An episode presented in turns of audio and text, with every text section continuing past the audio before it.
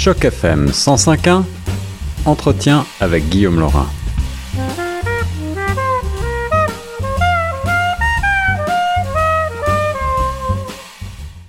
Bonjour à toutes et à tous et bienvenue sur les ondes de choc FM 105.1. Ici Guillaume Laurin en studio avec un nouveau visage et une nouvelle voix sur choc FM dans la grande famille de la radio francophone.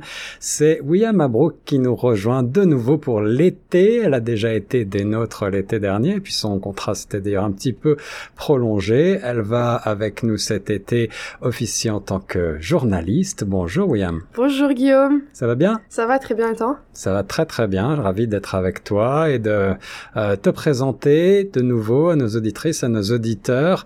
Euh, peut-être pourrais-tu commencer par rappeler simplement qui tu es en deux mots et ton parcours. Bien sûr. Alors déjà, le plaisir est partagé. Je suis très contente d'être parmi vous encore une fois. Euh, donc euh, moi, de base, je viens du Maroc. Je suis arrivée il y a 4 ans. Ok. Euh, et je viens de la ville de Casablanca, qui est la capitale du Maroc. Et euh, d'ailleurs, pour les gens qui sont intéressés euh, par la culture marocaine et euh, les plats marocains, parce que euh, ils sont très très bons. Ah, tu vas nous donner l'eau à la bouche là.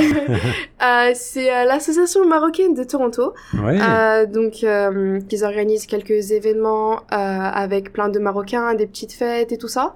Donc ça, ça pourrait être très sympa pour euh, pour ceux et celles euh, qui sont plus curieux sur la culture marocaine et, euh, et ouais. Eh ben oui, eh ben on, on- merci de notre euh, de nous avoir euh, rappelé l'existence de cette association très active en Bien effet. Et, euh, on peut rappeler aussi que sur notre site grandtoronto.ca, on retrouve euh, tous les événements justement de toutes ces belles associations qui font la francophonie et qui font vibrer le français dans la région de Toronto. Alors William, je disais euh, tout à l'heure que tu vas être euh, avec nous en tant que journaliste cet été. Euh, Rappelle-nous ce que tu as fait auparavant avec Choc.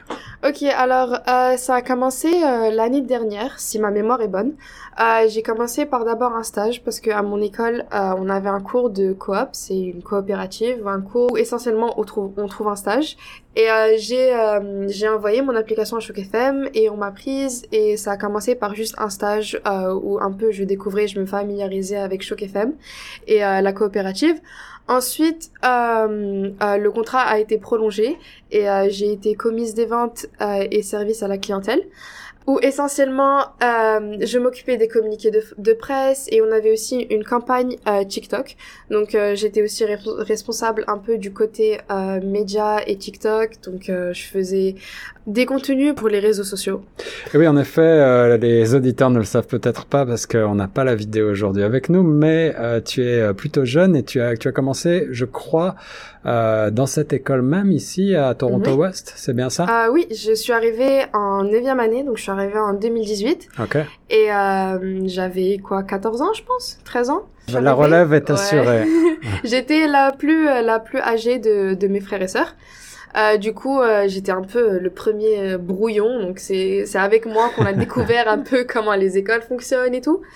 Euh, L'adaptation s'est bien passée?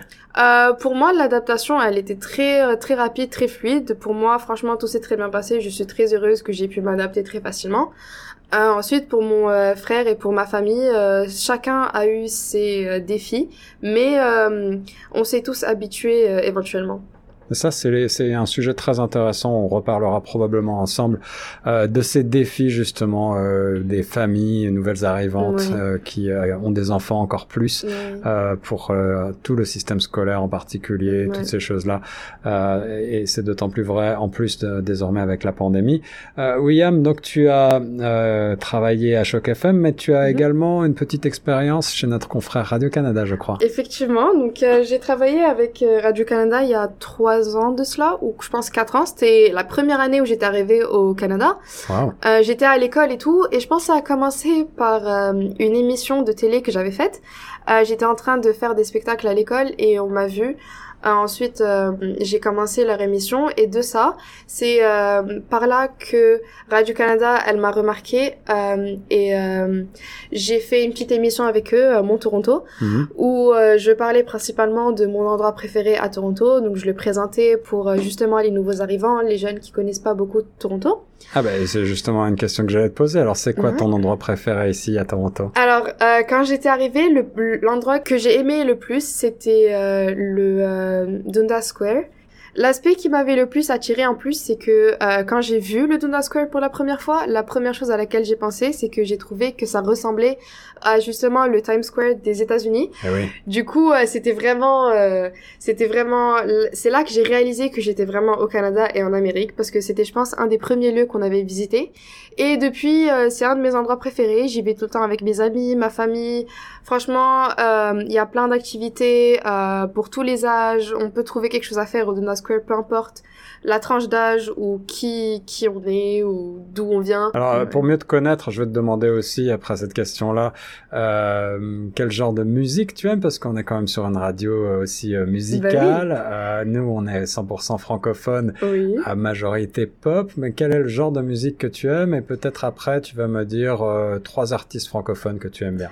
Bien sûr. Alors pour les euh, pour les chansons francophones et et les artistes francophones, je vais pas mentir, j'en écoute pas beaucoup, mais quand j'en écoute, parce que franchement, j'aime beaucoup écouter des chansons en français, c'est plus du rap français. Ouais. Donc euh, comme par exemple les noms qui les premiers noms qui me tombent à la tête c'est Damso, euh, Nino, euh, qui d'autre? Aussi Stromae, j'aime beaucoup son dernier album. Ouais. Euh, il était il, a vraiment réapparu d'une manière spectaculaire, il a Ouais, fait son son retour avec un album un, al- un album très réussi. Alors, on parlera certainement au long de l'été avec toi de, de musique et d'artistes et de culture, en tout cas, Bien sous sûr. toutes ces formes.